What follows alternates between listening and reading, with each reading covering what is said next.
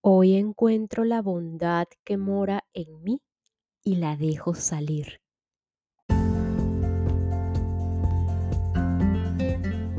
A medida que vamos decidiendo y actuando conscientemente en nuestro descubrimiento, vamos progresivamente reconociendo y conectando con la parte más amorosa, compasiva y generosa del verdadero ser. Esto es el acto de encontrar la bondad en nosotros, inmersa desde la profundidad hacia la superficie. Un amor que va desde el ser hasta todas y cada una de nuestras acciones y relaciones con nosotros mismos y con los demás. Encontrar la bondad que mora en nosotros significa cultivar el amor, esa bondad, el amor hacia nosotros mismos, reconociendo y aceptando tanto las virtudes como los aparentes defectos de nuestra humanidad. Y así extendiéndose esa misma bondad hacia todos aquellos que crucen o se crucen en nuestro camino, en comprensión, amabilidad y generosidad. Encontrar la bondad que mora en nosotros es comenzar a sonreír, sonreírme a mí mismo, a mí misma, sonreírle a la vida, sonreírle a todo aquel que se cruce en mi camino. Dejo salir la bondad que hay en mí y si tengo que escuchar, escucho. Y si tengo que mirar a los ojos, miro. Y si tengo que tocar, toco. Y si tengo que oler, huelo. Dejo salir mi bondad y utilizo mis sentidos humanos como fuerza motriz para amar.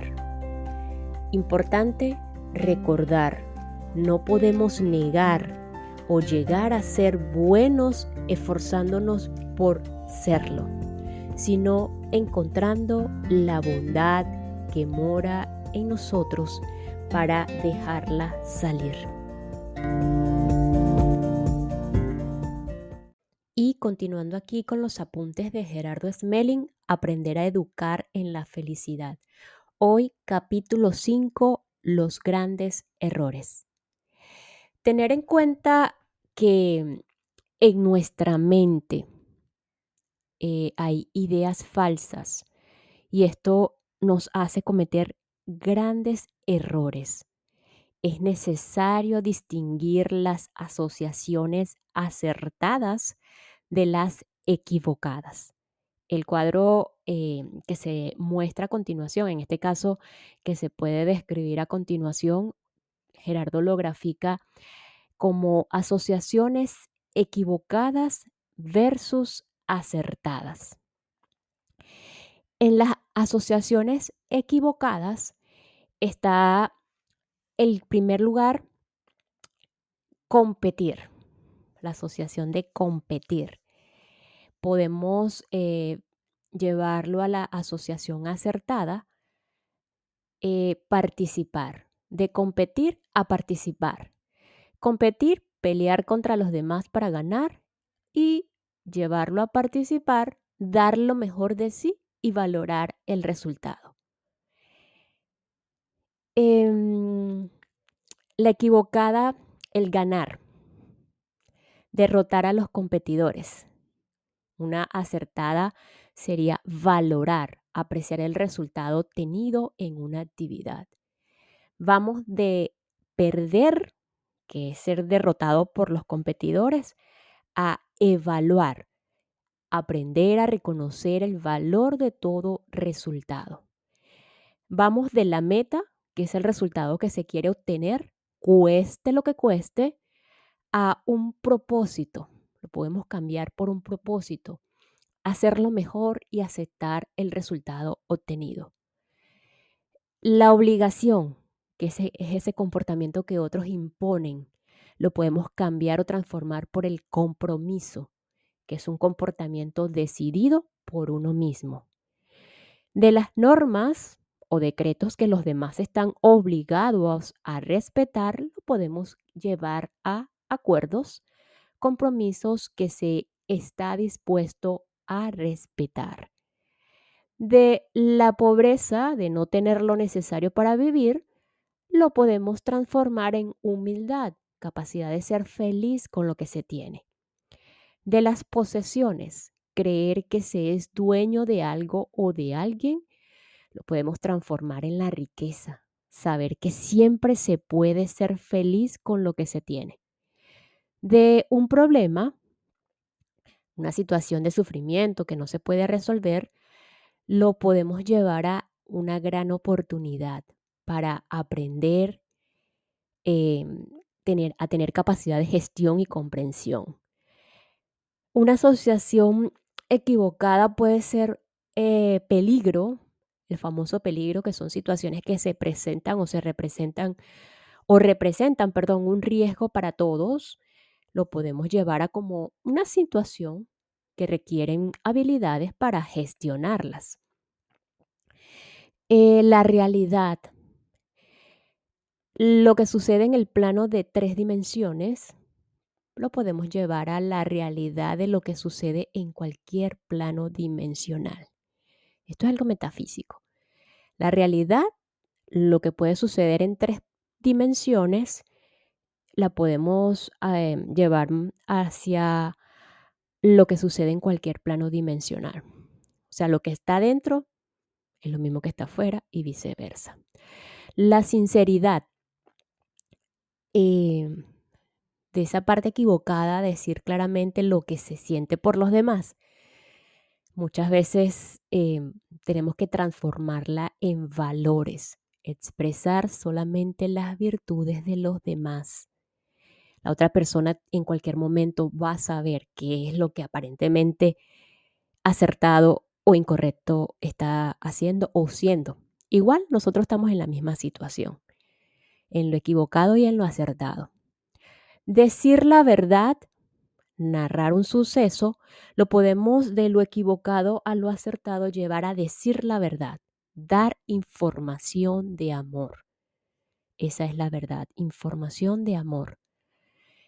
Amor, una asociación equivocada que es el más hermoso de los sentimientos. Lo más acertado es que el amor es comprender que todo tiene un propósito perfecto.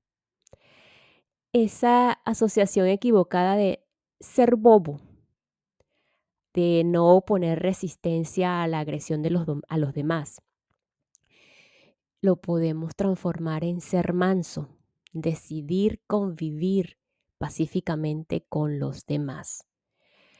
El egoísmo, pensar en uno mismo en lugar de pensar en los demás, eso va hacia la acertación de la valoración. Pensar en uno mismo proporciona los recursos para servir a los demás.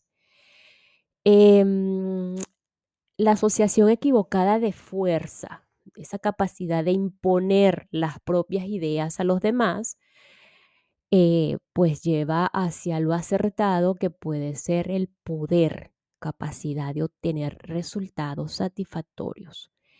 La defensa o el sistema de seguridad para disuadir al enemigo lo podemos transformar en seguridad, capacidad de respeto y convivencia pacífica.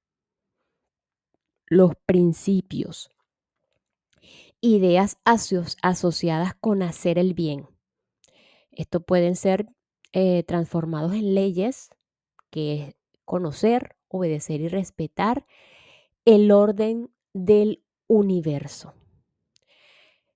Asociaciones equivocadas como el bien, todo aquello con lo que se está de acuerdo, eh, tan simple como transformarlo en acción necesaria para reconocer la existencia de la ley, el mal, todo aquello con lo que no se está de acuerdo, igualmente transformarlo en acción necesaria para reconocer la existencia de la ley, el maestro, eh, ese maestro ser que enseña a hacer el bien y evitar el mal, pues tan simple como transformarlo en un maestro o en el ser que enseña a fluir con el orden del universo.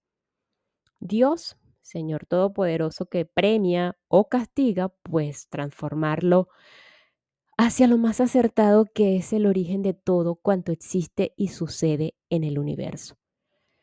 Drama, situación evaluada dolorosamente como injusticia, simplemente hacia un suceso, evento neutro que permite evaluar la comprensión.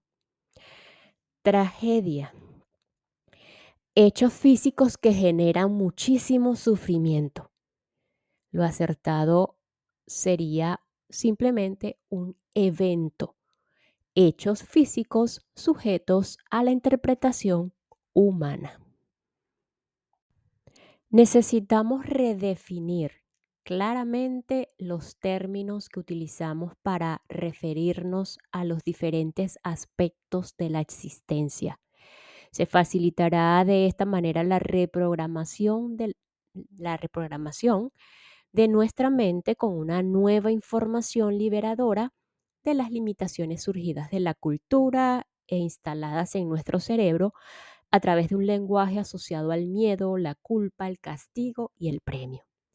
Cuando nuestro lenguaje esté totalmente asociado a los principios del amor, la felicidad, la armonía, la paz y el respeto, y cuando logremos un proceso continuo de relaciones y aprendizajes armónicos y valoremos amorosamente cada experiencia que vivimos, podremos reprogramar la mente y ver la vida como una oportunidad para aprender a amar y ser felices por nosotros mismos.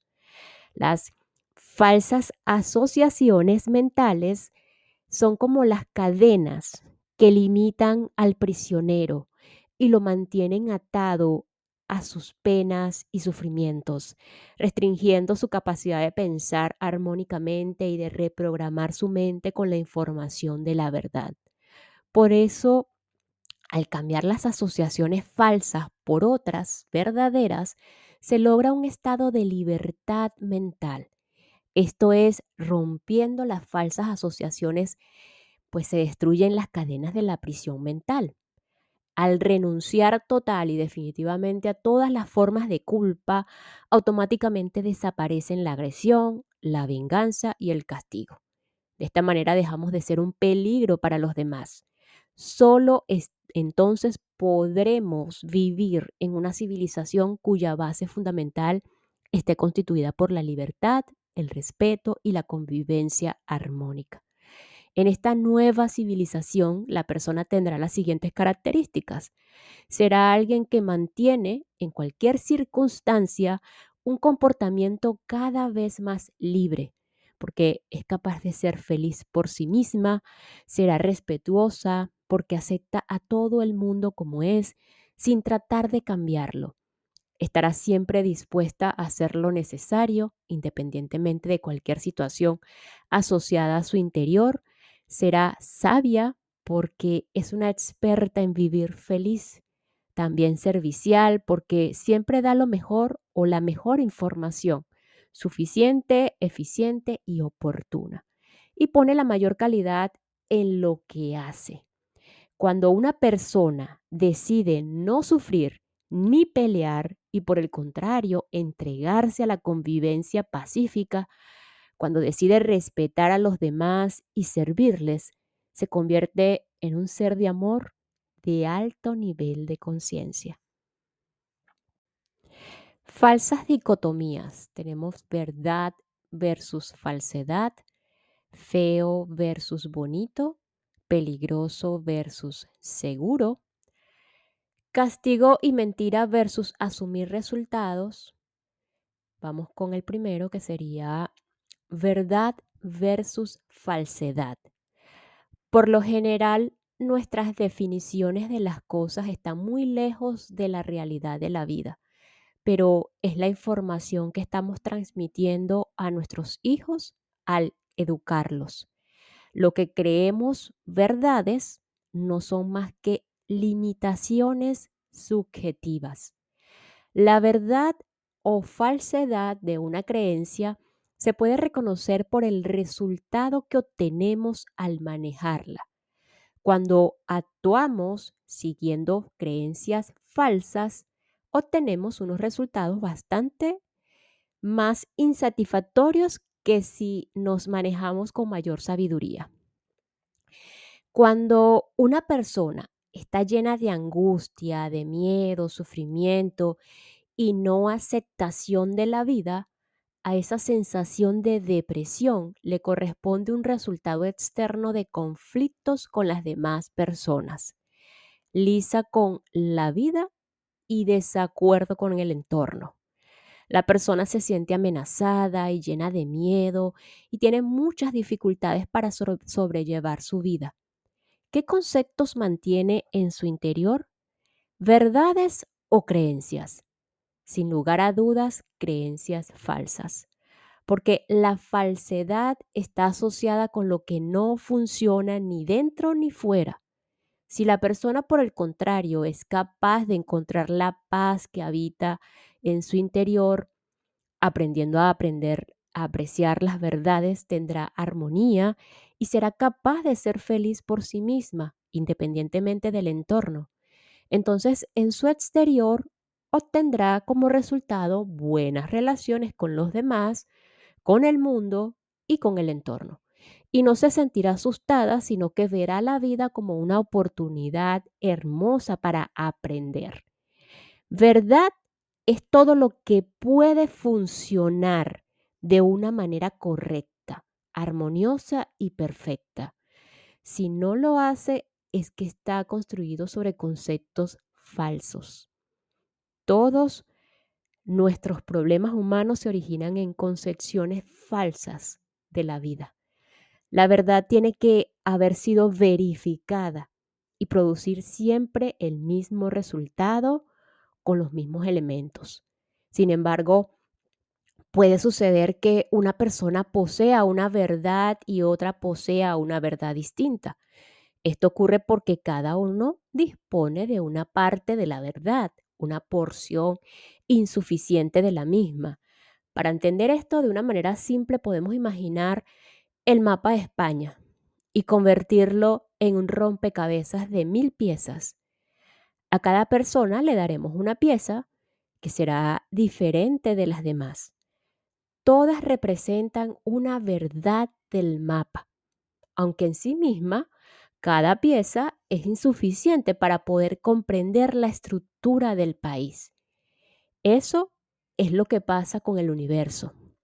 En los sucesivos desarrollos de la conciencia vamos acumulando verdades parciales, insuficientes, aún para comprender la totalidad de la estructura del universo.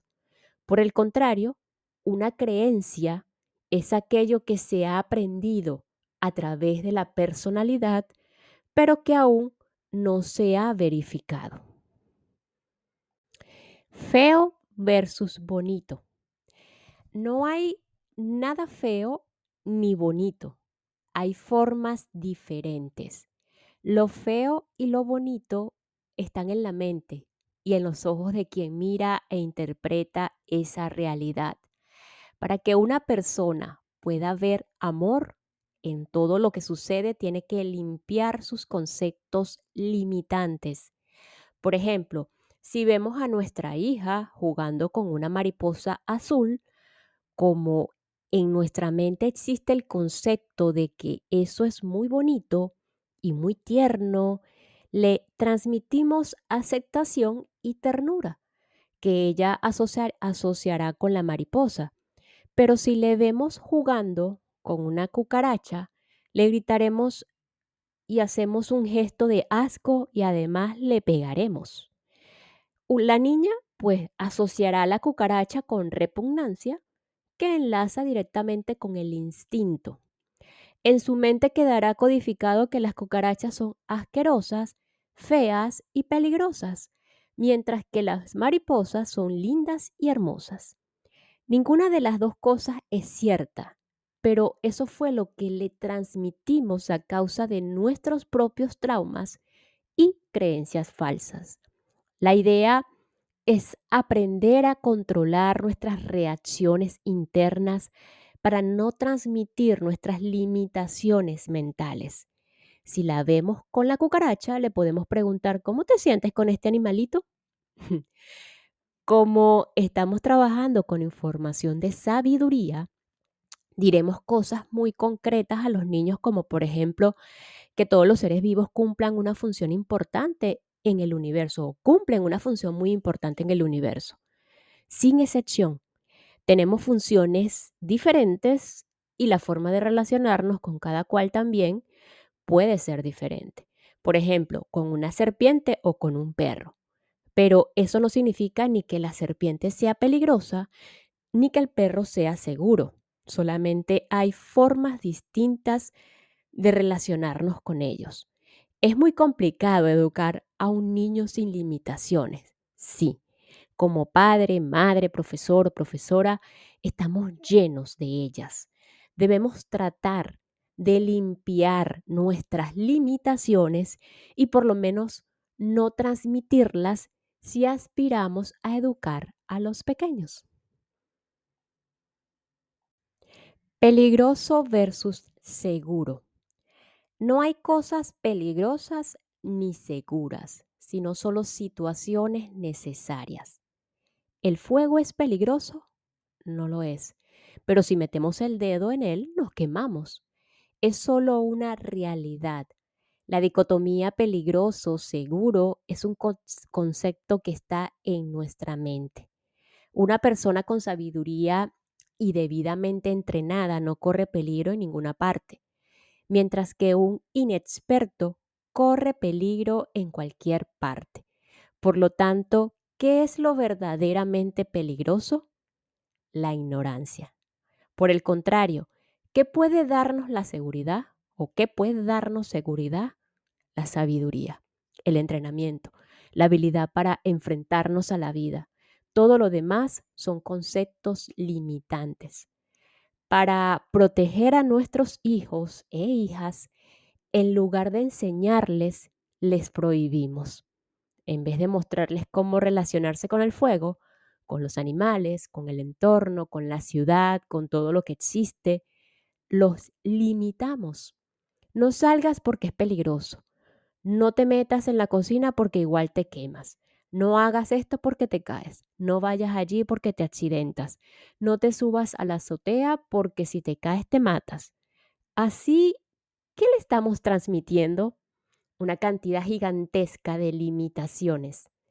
La prohibición también es un error en la educación, porque el niño intentará hacer a escondidas todo lo que está prohibido.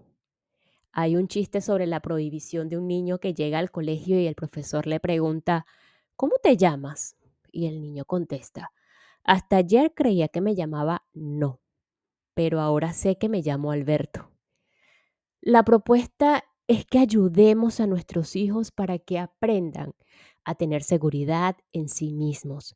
Si no adquirimos esta seguridad, la vida será un desastre, porque todo nos parecerá peligroso.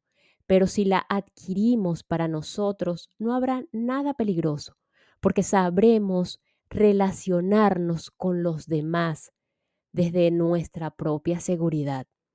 Para que el niño genere seguridad en sí mismo, es bueno decirle que hace falta un entrenamiento y que también es necesario aprender o saber más acerca de la vida, pero que esta es una maravillosa oportunidad para disfrutar. No le digamos que es peligrosa porque no lo es. El niño codificará su mente con la información que los adultos le transmitan y lo puede hacer positiva o negativamente dependiendo del mensaje que se le envíe. Si hay algo que no hayamos verificado, lo mejor es decírselo claramente al niño.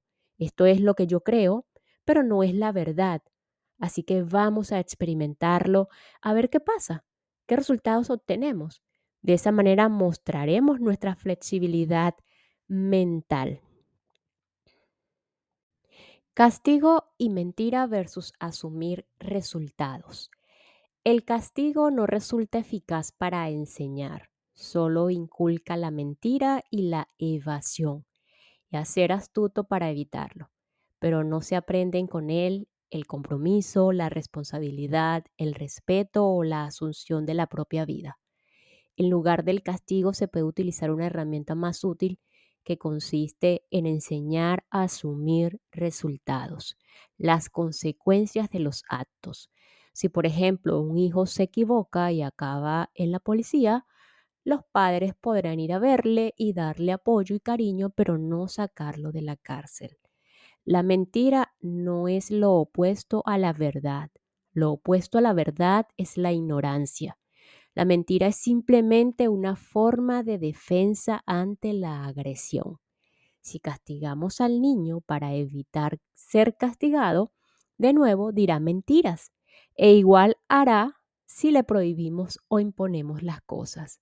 Para defenderse de esas formas de, de agresión, aprenderá como parte del instinto de adaptación a mentir pero no estará desarrollando su comprensión, sino solo una habilidad que puede volverse negativa y llevarle a no asumir el resultado de sus decisiones, lo cual le generará muchos conflictos. Los seres humanos tratan de adaptarse al medio y si éste es agresivo, buscarán la forma de defenderse de él mediante la mentira. Si alguien ya está instalado, entre comillas, en la mentira, necesita hacer terapia. Hay adultos que son mentirosos profesionales y todo lo que dicen son mentiras porque se acostumbraron a que esa fuera su herramienta de trabajo.